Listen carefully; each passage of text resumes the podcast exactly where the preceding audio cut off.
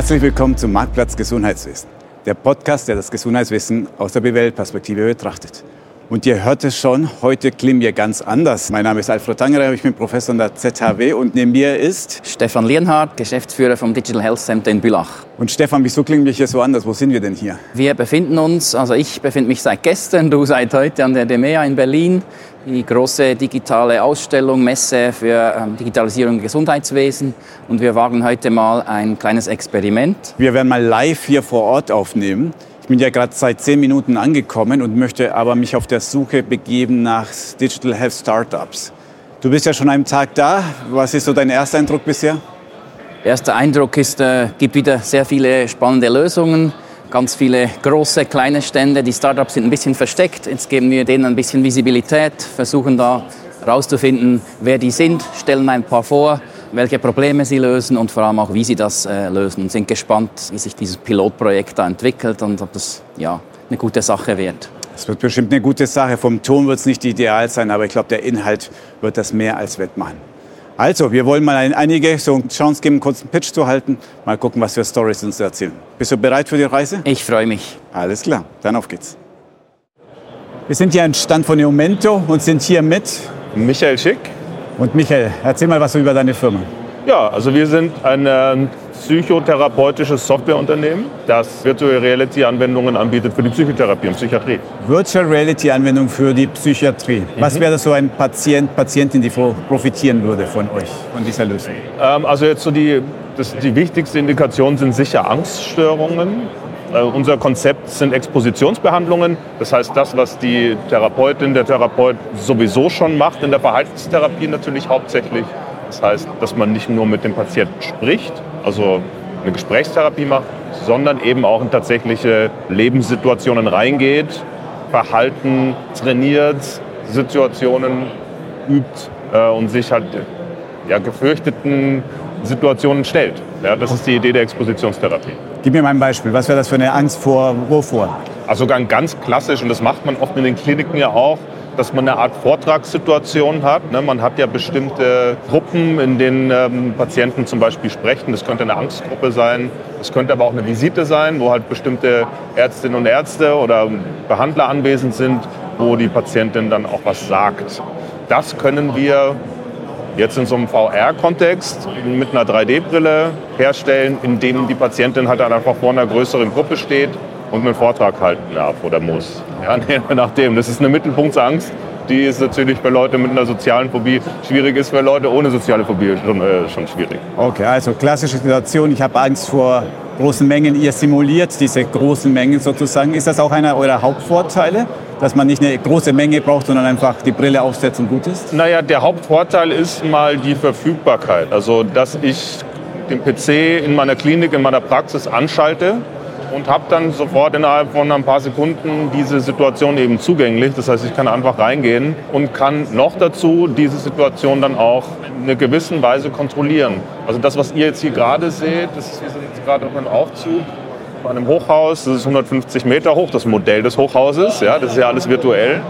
Und die Patientin steht jetzt gerade in so einer Glasbox drin und fährt an der Außenseite, an der Außenwand dieses Hochhauses hoch und steuert dasselbe über den Controller. Ja. Okay, also da geht es um Höhenangst, das Thema Da geht es um Höhenangst, genau. Okay. Bei dem, was ich vorhin gemeint habe, also diese, zum Beispiel diese Mittelpunktsängste bei sozialen Phobien, da kann die Therapeutin eben diese ganzen Avatare steuern, die in der Gruppe sitzen. Also die kann die zum Beispiel Fragen stellen lassen. Sie kann entscheiden, ob die freundlich sind oder ob sie kritisch sind. Das heißt, ich habe hier einfach einen großen Einfluss auf die soziale Situation das wäre im echten Leben nicht so leicht, weil dann müsste ich diese Gruppe erstmal dahinsetzen und dann müsste ich die instruieren und dann müsste ich einen Raum organisieren und so weiter. Und das ist bei uns jetzt eben alles schon da. In einer sehr guten Qualität. Und das wird begleitet vom Therapeuten. Das ist nicht etwas, was ich daheim allein im stillen, stillen Kämmerlein mache. Genau, unser Ansatz ist, VR in einer sehr hohen Qualität zu entwickeln. Das heißt, wir versuchen schon einen sehr hohen Grad von Realismus hinzubekommen und gleichzeitig eben auch sehr lebensnahe Interaktionen herzustellen. Und dafür brauchen wir bis jetzt noch einen Therapeuten. Das ist auch so bald nicht absehbar, dass das ein Programm einfach so ohne weiteres übernehmen kann. Was noch dazu kommt, soziale Phobien sind komplexere Störungen, sind meistens verbunden mit anderen Störungsbildern. Und da wollen wir den Patienten auch gar nicht alleine lassen mit so einer Anwendung. Wir wissen ja nicht ganz genau, was das dann auslöst. Da muss vorher auch eine ordentliche Diagnostik gemacht werden. Da dürfen zum Beispiel keine psychotischen Vorerkrankungen sein, weil hm, das eben zum Beispiel eine Episode auslösen könnte. Auch wenn die Person eine Panikattacke bekommen sollte oder in die Panikzone reinkommt dann durch diesen Stimulus, dann ist es schon gut, wenn jemand da ist ähm, und die Situation dann auch ähm, so ein bisschen managen kann und begleiten kann. Da braucht man einfach einen Therapeuten dazu. Mhm. Und die letzte Frage, die kritischen Gesundheitsfachpersonen werden bestimmt sagen, ja, wie realistisch ist das Ganze? Habt ihr nicht Evidenz, dass ihr sagt, doch, doch, das simuliert ganz gut die echte Welt? Da kommt es jetzt ein bisschen darauf an, welche Art von Störung man behandelt. Wir sind im Sozialen sicher kritischer. Also wenn wir Gesichter sehen, dann, ähm, das wissen wir von der, von der visuellen Informationsverarbeitung, sind Menschen sehr stark auf die Verarbeitung von Gesichtsinformationen ähm, ja, ausgelegt, sage ich jetzt mal. Und genau das ist der Grund, warum wir uns viel Zeit lassen und viel Mühe geben in der Produktentwicklung. Gerne einfach auf unsere Homepage mal gucken, da mal ein bisschen Material oder selber mal ausprobieren. Äh, da kann man jederzeit bei uns vorbeikommen in Berlin oder wir kommen zu Besuch. Und das klappt schon sehr, sehr gut. Super. Herzlichen Dank und viel Erfolg weiterhin. Ja, danke auch. Ich stehe hier am Stand vom Digital Doctor House und bin bei Pascal Rast. Sag doch mal kurz was zu deiner Person, zum Hintergrund. Wer bist du? Wer ist deine Company? Ja, ich bin Chemiker äh, vom Hintergrund her, habe jahrzehntelang in der Pharmaindustrie im Gesundheitsbereich gearbeitet und habe dann eben diese Firma gegründet vor vier Jahren mit meinem Geschäftspartner. Okay, und was genau macht das Digital Doctor House? Ja, wir haben bemerkt, dass in der Medizin ein großes Problem herrscht, was die medizinische Information betrifft, weil jedes, äh, jeden Tag werden 2000 neue Studien publiziert das Wissen in der Medizin verdoppelt sich alle zweieinhalb Monate. Die Ärzte haben keine Chance, eine Übersicht zu halten, was aktuell und neu ist. Und deshalb wollten wir eine Plattform bauen, wo die Ärzte nicht mehr die Nadel im Heuhaufen zu suchen brauchen, sondern aus einem Punkt das ganze Wissen der Medizin abrufen können. Okay, also sozusagen Google für Ärzte mit ja. Medizinwissen und Studien dahinter. Es ist viel mehr als Google. Zum, zu Beginn hatten wir nur eine Suchmaschine für medizinische Information, die aber nur medizinisch relevante Quellen abgrast. Also im Moment etwa 5000 Journals, Guidelines, News Services aus der Medizin und nicht nicht medizinische Quellen. Aber zusätzlich haben wir jetzt weitere Module wie Fortbildungskalender, wie ein Chatroom für das Erfahrungswissen auszutauschen, wie eine Arzneimitteldatenbank und eine direkte Hotline zu Arzneimittelherstellern in die Medizin der Arzneimittelhersteller. Es ist also viel mehr als Google, es ist eine Plattform mit verschiedenen Tools, um möglichst alles Wissen abzudecken. Okay. Und das ist weltweit in allen großen Datenbanken, äh, medizinischen Journalen wird da gesucht oder ist das irgendwo nach Asien? Äh Nein, also es sind wirklich alle Kontinente werden abgegrast, alle Quellen aus der ganzen Welt. Wir haben aus USA ja überall alle Sprachen auch. Unsere Suchmaschine übersetzt automatisch die Anfrage. Und es kann dann gut sein, dass man halt spanische äh, Journals findet, französische Journals, weil es wirklich weltweit geht. Okay. Jetzt hast du gesagt, vor vier Jahren gegründet, ist das ja. richtig? Wo steht ihr heute? Wie, wie viele Leute nutzen das schon? Ist das, äh, etabliert sich das? Kommt ihr voran? Oder? Ja, in der Schweiz geht es ein bisschen langsamer voran. Äh, der Prophet im eigenen Land halt, dieses Problem. Da sind ein paar hundert Ärzte dabei und Ärztenetzwerke Spitäler. In Deutschland sind es äh, etwa 1500 mit mehreren Ärztenetzwerken und Spitälern, die das schon nutzen. Aber äh, wir wachsen im Moment schön flott. Super, sehr spannend. Haben wir noch was Ähnliches nicht entdeckt hier heute. Kannst du vielleicht noch was sagen, was steht noch an? Wo seid ihr, gibt es noch neue Integrationen, neue Ideen, die ihr umsetzen wollt? Oder? Ja, ständig. Also digitale Produkte sind ja nie zu Ende, sind nie fertig, die werden immer weiterentwickelt. Äh, dieses Jahr werden wir noch eine Wissensdatenbank dazu stellen, wo das Ganze abgespeichert werden kann, was der Arzt sein Leben lang findet und wo er immer praktisch auf Knopfdruck mit seinem Handy das ganze Wissen seines Lebens absuchen kann. Und es steht eigentlich auch die Expansion in den Rest von Europa bevor. Ja. Okay. Vielen Dank fürs Gespräch, Pascal, und äh, weiterhin viel Erfolg mit Digital Doctor House. Ja, ganz herzlichen Dank. Ja, ich bin hier am Stand von CliniSurf und an meiner Seite ist die Astrid. Herzlich willkommen, Astrid. Ja, hallo, freut mich, dass wir uns heute unterhalten. Ja, Astrid, erzähl mal was von dir und über deine Firma. Ja, freut mich total. Genau. Clinisurf sitzt in München. Uns gibt es seit fünf Jahren und wir möchten wirklich die Digitalisierung in den Stationsalltag an die Pflegekräfte ähm, bringen und damit neue Pflegearbeitsmodelle schaffen. Das ist super. Das ist ja genau das Thema, worüber ich heute sprechen werde. Kompetenzen, digitale Kompetenzen der Pflege. Aber erzähl mal über euch, nicht über mich, sondern welche Lösung bietet ihr denn dort an? Genau. Wir haben zwei unterschiedliche Lösungen. Zum einen haben wir ein digitales Aufgabenmanagement, also einen digitalen Pflegeassistenten, der die Pflegekräfte im Stationsalltag unterstützt. Und wir haben ein Ausfallmanagement, das die Kliniken unterstützt, Poolkräfte aufzubauen, Springerkräfte leichter zu verwalten und eben bei kurzfristigen Ausfällen, Absenzen im Klinikalltag tatsächlich zu unterstützen. Fokussieren wir uns mal auf das Aufgabenmanagement. Was ist das? Ist es eine Software? Ist es eine App oder wie muss ich mir das vorstellen? Ja, genau. Also es ist eine Software, es ist eine App-Lösung und die unterstützt digital als Smartphone-Lösung im Stationsalltag. Also ein klassisches Beispiel ist unsere Patientenpflegekommunikation. Der Patient ist in der Behandlung, wurde vielleicht gerade operiert und ist nicht mobil und klingelt eigentlich. Also wirklich der Stressfaktor für die Pflegekräfte.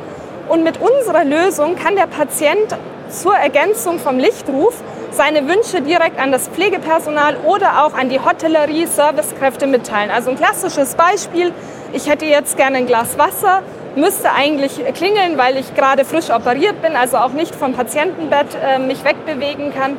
Und die Pflege hat natürlich Panik, ist es ein Notfall, eigentlich ist es nur das Wasser, läuft zum Patienten, muss wieder zurücklaufen, das Wasser holen und genau da sparen wir die Laufwege. Also das heißt, ich als Pflegefachkraft habe mein Smartphone bei mir und dann klingelt mein Smartphone, dann sehe ich, Patient 12 hat einen Bedarf nach dem Wasser. Oder ich sehe es gar nicht, weil es direkt an die Hotellerie gegangen ist. Genau, also die Pflegekraft bekommt nur die Aufgaben, die für sie relevant sind. Also ein Beispiel wäre zum Beispiel, wenn die Infusion gestoppt ist und die Service- oder Hotelleriekräfte bekommen dann genau die Getränke, Essenswünsche etc. Und als Patient, wie gebe ich das ein? Muss ich mich da auch auskennen mit dieser App oder wie funktioniert das? Auch da haben wir verschiedene Lösungsansätze. Es gibt natürlich den klassischen Bring Your Own Device. Möglichkeit und eine beliebte Variante ist eine Ergänzung zu den Bedside Terminals. Ganz bekannt sind die Hersteller Treefact, Siemens Highmed oder auch Bevatec. Und ähm, auf diesen äh, Lösungen laufen wir genauso wie auf einem Apple Tablet oder Smartphone, whatever. Also ich kann mir vorstellen, an dem Beispiel, die Pflege wird da wirklich entlastet. Wie sieht es aus mit den Kompetenzen, die die Pflege braucht, um eure Produkte zu bedienen? Ja, also von den Kompetenzen unterscheiden wir natürlich auch nochmal. Also es gibt ja verschiedene Bereiche. Es gibt äh, Stoma-Experten, Wundexperten, Transport- und Hohl- und Bringedienste. Diese Qualifikationen legen wir gemeinsam mit dem Klinikum fest. Und jede der Teilnehmenden an einem Clinisoft-Projekt werden von uns ausführlich geschult und in dem Projekt auch begleitet, damit sich auch jeder abgeholt fühlt und die Prozesse auch gemeinsam mit uns mitgestalten kann. Weil das Schöne ist, wir sind ein innovatives Unternehmen und wir möchten mit den Kliniken zusammenarbeiten, um ja, die Digitalisierung auch an alle Teilnehmenden ähm, ja, möglichst einfach umzusetzen. Wenn ihr so innovativ unterwegs seid, Lichtruf habe ich verstanden, wohin geht die Reise? Was habt ihr schon oder was habt ihr noch in Planung? Was kommt als nächstes?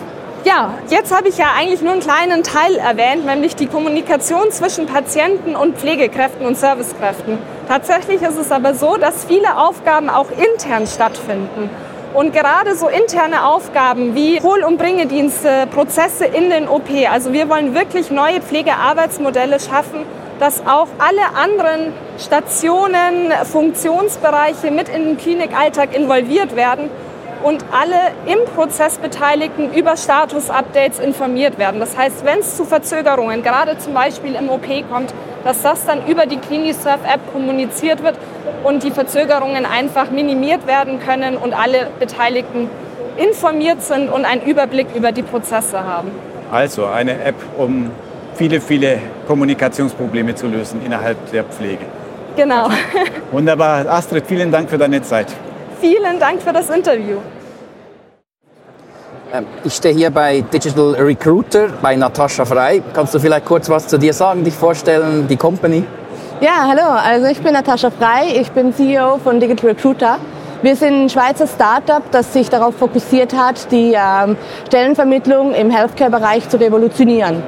Um zu revolutionieren, das tut mir wirklich radikal innovativ. Was macht ihr genau und wie macht ihr das? Genau, also wir haben erkannt, dass auf dem Markt aktuell 20 Prozent aktiv auf Stellensuche sind, aber effektiv eigentlich 80 Prozent wechselwillige Mitarbeiter im Healthcare-Bereich vorhanden sind, diese aber nicht angesprochen werden können oder nicht aktiv auf Stellensuche gehen, weil sie gar keine Zeit haben oder gar keine Interessen daran haben, aktiv auf Stellensuche zu gehen. Denen haben wir eine Plattform geboten, wo sie sich passiv und anonym den Arbeitgebern zur Verfügung stellen können. Sie können auf unserer Plattform ihre Soft- und ihre Hard Skills angeben, aber auch, was sie in Zukunft gerne für einen Wunschberuf ausüben möchten. Die Institutionen auf der anderen Seite haben die Möglichkeit, eine Lizenz zu lösen, wo sie unseren Fachkräftepool aktiv anschauen können. Sie können ihre Suchkriterien hinterlegen und dann matcht unsere KI eigentlich direkt die passenden Mitarbeiter zu den Suchkriterien von den äh, Arbeitgebern. Dann, wenn das passt, wenn der Arbeitgeber sagt, doch, die Soft- und die Hard Skills passen, ich möchte wissen, welche Person dahinter steckt, haben wir einen integrierten Chat. Mit dem integrierten Chat kann der Arbeitgeber direkt mit dem Arbeitnehmer Kontakt aufnehmen und dieser hat dann die Hoheit zu entscheiden, ich möchte, dass der Arbeitgeber mich sieht oder ich möchte weiter anonym bleiben. Sagt er, okay, ich willige ein, ich gehe ins Gespräch, wird der Mitarbeiter automatisch sichtbar für den Arbeitgeber. Dann sieht man, welches Geschlecht, welche Herkunft, wer eigentlich genau dahinter ist. Und die beiden Parteien gehen dann auf Augenhöhe ins Gespräch. Also sozusagen eine Art Tinder, so ein Matchmaking auch. Ah, ich würde eher sagen, wir sind gehobene Klasse, wir sind Parship. Parship, okay. Ihr nehmt mir also den, den ganzen Hustle ab, wenn es darum geht, irgendwo ein Profil zu erstellen, das auch, ja, also erleichtert mir eigentlich die, die Jobsuche. Korrekt. Also Arbeitnehmer haben die Möglichkeit, sich über Google oder LinkedIn auch direkt zu registrieren, wo die Daten, wenn sie schon vorhanden sind, eingefügt werden. Oder wir haben einfache Uploads, wo sie dann schrittweise ihre Profile anlegen können. Okay. Und wie gut wird das schon genutzt? Sind das viele äh, Leute? Wir haben gestern gelauncht, von daher okay. sind wir sehr frisch auf dem Markt. Die Resonanz ist aber riesig. Wir haben sehr viele Anfragen und jetzt gilt es halt einfach, diese noch abzuarbeiten und reinzunehmen. Aktuell natürlich Huhn- und Ei-Prinzip. Das heißt, wir sammeln auf der einen Seite die Mitarbeiter, die sich registrieren und nicht nur die Anfragen starten und natürlich auch die Institutionen. Und damit es nicht ganz so unfair ist, wir haben eine Lizenzgebühr von 1000 Franken im Monat, um die Plattform zu nutzen. Bis wir aber 500 Mitarbeiter drauf haben, lassen wir es kostenlos und danach gehen wir auf 50 Prozent, bis wir 1500 Mitarbeiter drauf haben. Okay, spannend. So also momentan sehr viele auch in die Bewerbung, ins Marketing, in die. Bekanntmachung nur, nun gesteckt. Ja? Genau, also aktuell ist komplett Akquise, Marketing, Bekanntmachen, Brandaufbau und halt wirklich zu zeigen, dass wir da den Arbeitgebern auch mindestens 60 Prozent von ihrer ähm, Recruiting-Kosten und Recruiting-Zeit eigentlich einsparen können. Okay, und vielleicht noch Abschlussfrage, ist das irgendwie fokussiert auf Dachregion oder habe ich das vorhin verpasst? Hast, hast du das schon gesagt? Ist das nur ähm, nein, wir starten in der Dachregion, ja. wir haben aber bereits globale Anfragen. Das heißt, so schnell wie möglich werden wir natürlich das auch öffnen. Ressourcenbedingt konzentrieren wir uns aber auf unsere Hauptsprache Deutsch und Englisch, was es uns einfacher macht im Markteintritt. Äh, easy skalierbar an das genau, Ganze. Genau, genau. Okay, Natascha, ähm, herzlichen Dank für deine Zeit und viel Erfolg mit Digital Recruiter. Vielen herzlichen Dank für das Gespräch. All right, here we are at Tom Medications with Redona. Welcome, Redona, to our little show here. Hi, Alfred. Thank you for coming to our stand. Yeah, well, Tom Medications is an old friend of us. We had already a podcast, but now it's, I think, two years later. So I want to maybe, can you summarize for our listeners, what are you doing? What's your product? So we have an app that helps patients throughout their medication management uh, life cycle, so to say. We remind patients when to take the medication such that they can have a higher adherence to therapy, therefore improve the, their well-being and therapy-related outcomes. We also help patients reorder medications inside the app. They can insert various health measurements and then generate monthly health reports which they can share with the doctors. And the specialty of our app is that this is anonymous by design, so patients are protected from their data. No one can track to whom this data belongs to, and this according to all the regulation on data privacy. Yeah, privacy is a big issue these days. So this is design. Um, privacy by design is a good move that you made as a startup. Yeah. It's not always on purpose that startups do think like that from the beginning, but it's resulted as a big advantage of your company, yeah. I think. So, okay, I'm a patient. I download your app for free. Is that correct? And Yeah. I don't have to input my name. What is the next step? How do I get the data that this app needs into your uh, device? Well, uh, so either if you have a therapy, you have an e-Medicline, you can either scan it and then import it. This is available in Switzerland and Germany, or you can scan the barcode of uh, your medications and then like this you can insert when you need to take it, such that the app knows when to remind you and then calculate whether you are being ther- adherent to therapy, not only on day wise, but also on the right time and in the right dose. And then later on, it's very intuitive. You can insert if you want to do activities to get reminded on activities. You can then insert also how are you feeling, what tests you have to do, and yes, so it's very. You just enter all your data, and then the app knows when to remind you. Okay, so how much time do you think I have to spend uh, to, let's say I have three medicaments that I have to take on a daily basis. What is the setup time for this? I would say like five minutes if you are very if you are efficient. Okay, so five minutes that sounds like a good investment. The thing is, many of these apps get deinstalled after a short while. Do you have any numbers on how successful you are, the people keeping their apps running? Well, we have a retention rate around the more than 60, 60% over a year. We already, we are three years on the market. We have still patients with the user ID 25, which means it's the 25th patient that downloaded home and is still there. Wow. And that makes us very, very happy. And uh, in some of our programs, actually, we also calculate how much is the retention rate in programs that would last six months, and this retention rate also goes up to 82%. So it's it's quite high. And the reason for this is that we didn't want to be another that not used app, but we build the product together with the patient based on patient feedback. For each 100 times patient said they do not want uh, a feature, we took it away. And when they say they like it, we inserted it. And like these patients also feel that they made the contribution in the app. They are motivated to use it. That's why it's a highly used even after three years. Okay, so uh, over 60% uh, retention rate. This is really high for such an app. This is incredible. Um, so, wh- where are you standing at the moment? How successful is are you at the moment with your app? We are very happy with them. However, we want to grow fast, so you know there, it can always be, it can always get better.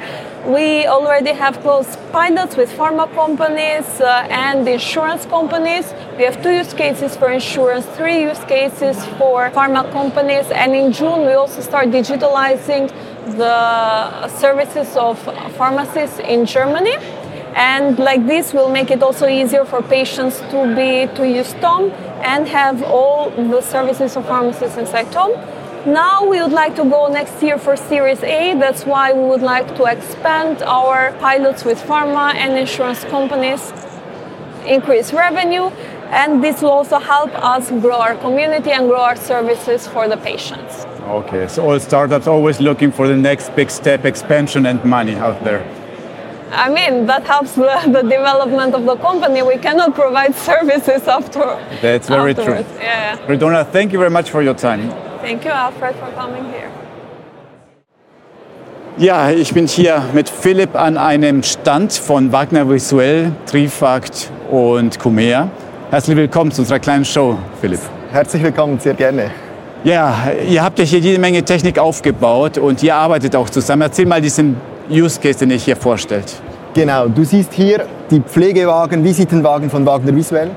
Du siehst den Patientenmonitor von Trifact und du siehst den Sensor von Kumea. Und wir zeigen hier nicht das Patientenzimmer der Zukunft, sondern das Patientenzimmer, so wie es bereits im Einsatz ist.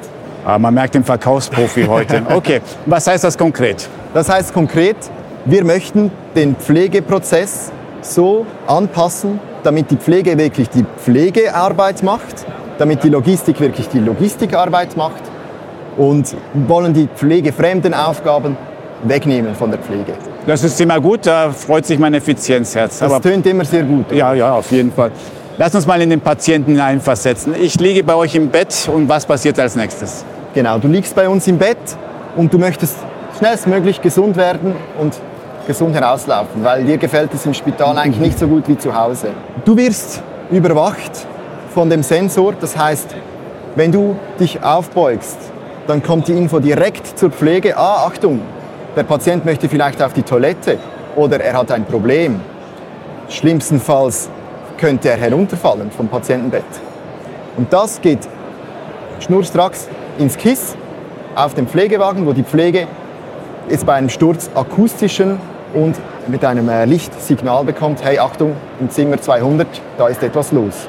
Okay, also ein Radargerät von Comea sorgt schon dafür, Sturzprävention, bei bestimmten Patienten natürlich, ja, sagen, Achtung, jetzt steht jemand auf, Gefahr, dass er stürzt, bevor er noch äh, stürzt. Ja. Genau, es geht ja vor allem darum, hey, die Pflege muss dann da sein, wann sie gebraucht wird. Okay. Und das ist meistens vor dem Sturz, ja. Ja, das wäre schön. Prävention ist immer gut. Und ich kriege nicht einfach nur auf mein Telefon ein Signal, sondern auf eurem Wagen. Was ist denn der Vorteil davon? Wieso nicht auf ein Telefon? Wir haben die Erfahrung, dass Mobile Devices in gewissen Umfeld sehr, sehr gut ist, aber oftmals liegt die Pflegende das Telefon dann doch noch irgendwo hin und wie bei unseren ähm, Lösungen sind sie immer mit dem Pflegewagen unterwegs. Sie sagen auch, ah, der Pflegewagen, das ist mein Freund. Und mit dem bin ich unterwegs und der ist immer in meiner Nähe. Aber uns spielt es nicht so eine Rolle, wo, der, wo das Signal hingeht. Wir können beides. Ja. Das ist alles möglich. Verstanden. Also der Wagen muss man noch erklären. Euer Wagen ist ja eine Lösung, wo ein Computer drauf ist, wo ich die ganzen Informationen, Dokumentation machen kann, aber auch Material mit mir von Zimmer zu Zimmer mit. Genau. Also das Ziel ist es, dass ich mit dem Wagen pflegen kann. Das heißt, ich brauche die Pflegeutensilien da, wo sie Sinn machen. Ich kann dokumentieren, ich kann Informationen ablesen und ich kann zeitnah dokumentieren. Also am Patientenbett. Und ich kann auch Medikamente abgeben. Und zwar dann, wenn es der Patient braucht. Und der will nicht warten, bis ich wieder ins Stationszimmer gehe, weil wenn es mir schlecht ist, brauche ich jetzt was. Und das ist ja nicht nur eine Traumzukunft, ihr, ihr habt gesagt, das ist jetzt schon aktuell live, wird es schon genutzt und was sind so die, was sagt dir die Pflege dazu zur Lösung? Die Pflege sagt dazu, sie haben mehr Zeit, auch zum Pausen machen. Sie haben weniger Schritte, die sie machen und sie haben weniger Verschwendung. Das heißt, unser Wagen ist nicht ein weiterer Lagerort, sondern sie haben mit den herausnehmbaren ISO-Modulen immer das dabei, was ich auch wirklich am Patientenbett brauche. Und sie können ergonomisch arbeiten. Sie haben einen externen Monitor und sie können auch im Sitzen und im Stehen ergonomisch arbeiten. Jetzt haben wir TriFact, noch gar nicht erwähnt, obwohl wir haben einen ganzen Podcast zu Ihnen. Aber vielleicht noch mal ein kurzes Wort. Wie spielt er in eurem Ökosystem? Welche Rolle spielt TreeFact dort? Genau. TreeFact bietet den Schnittpunkt zum Patienten, weil der Patient, der kommt mit seinem eigenen Device ins Spital und der möchte Netflix schauen, der möchte Snacks essen oder aber er möchte mitteilen, hey, ich habe Schmerzen oder ich brauche ein Cold Pack. Und das bietet TreeFact mit ihrem App mit ihrer Lösung oder auch mit dem Arm, der am Patientenbett ist, an. Und dort kommen auch die Inputs des Patienten, die wir wieder kanalisieren können und sie an den richtigen Ort schicken können. Also schön zu hören, dass dort verschiedene Systeme miteinander kommunizieren. Ja, das KISS-System haben wir noch gar nicht erwähnt. Also schön, dass Interoperabilität ab und zu doch klappt im Gesundheitswesen. Genau, also das ist jetzt im Einsatz und es funktioniert. Tipptopp. Philipp, herzlichen Dank für deine Zeit. Vielen Dank, Alfred. Tja, Stefan, unser kleines Experiment geht hier zu Ende, wo wir hier auf der DMR Startups interviewt haben. Was nimmst du so mit, Stefan? Ja, wieder viele neue Eindrücke, Startups, die ich überhaupt noch nicht gekannt habe und äh, natürlich einige spannende Kontakte die für Follow-ups dann in, in der Schweiz, da werde ich nachhaken. Ja, da merkt man hier, der Schweizer Geschäftsmann immer ans Geschäft denken. Ich natürlich patientenzentriert freue mich natürlich auf die vielen Lösungen, wenn sie tatsächlich Erfolg haben, wenn sie umgesetzt werden. Was mich sehr gefreut hat übrigens ist, um wieder doch das Thema Geschäft anzusprechen, ist einer der Startups hat gesagt, wie sehr es sich gelohnt hat. Ja, wir sind jetzt erst am Tag zwei der DMR, aber der war schon Feuer und Flamme, was für ein Spirit hier war und wie gut es fürs Geschäft ist. Genau, ich glaube, die sind hier gut integriert in, in der Messe. Die haben schon nach, ja, nach mehr als einem Tag äh, sehr viele Besucher gehabt, glaube interessante Gespräche und ähm, ja, also auch die Offenheit hat niemand gesagt, oh nein, ist uns peinlich oder wir können nicht, sondern die waren alle offen und äh, ja, so wie Startups halt sind. So. Ja, also sage ich mal, wenn nur jedes dritte von denen auf dem Markt erfolgreich ist und bestellt, dann freue ich mich schon auf diese neue digitale Lösung. Ja, wird sicher spannend sein, die, die weitere Geschichte. Ja, die einen oder anderen sind, sind erst kürzlich gegründet, gelauncht worden, die weitere Geschichte zu verfolgen. Ja, nächstes Jahr sind wir bestimmt wieder dabei. Also die DEMA ist, glaube ich, ganz schön gewachsen dieses Jahr. Also wenn Sie mich nächstes Jahr wieder für einen Vortrag einladen, dann habe ich eine gute Ausrede. Und ansonsten nutze ich dich als Ausrede und diesen Podcast, um hierher zu kommen. Das kannst du immer machen, gerne. Super, dann bedanke ich mich hier bei allen Zuhörern. Das war unsere Folge von Marktplatz Gesundheitswesen, die Sonderedition DEMA live aus Berlin. Und äh, vielen Dank für euer Zuhören und bis zum nächsten Mal. Bis bald. Tschüss.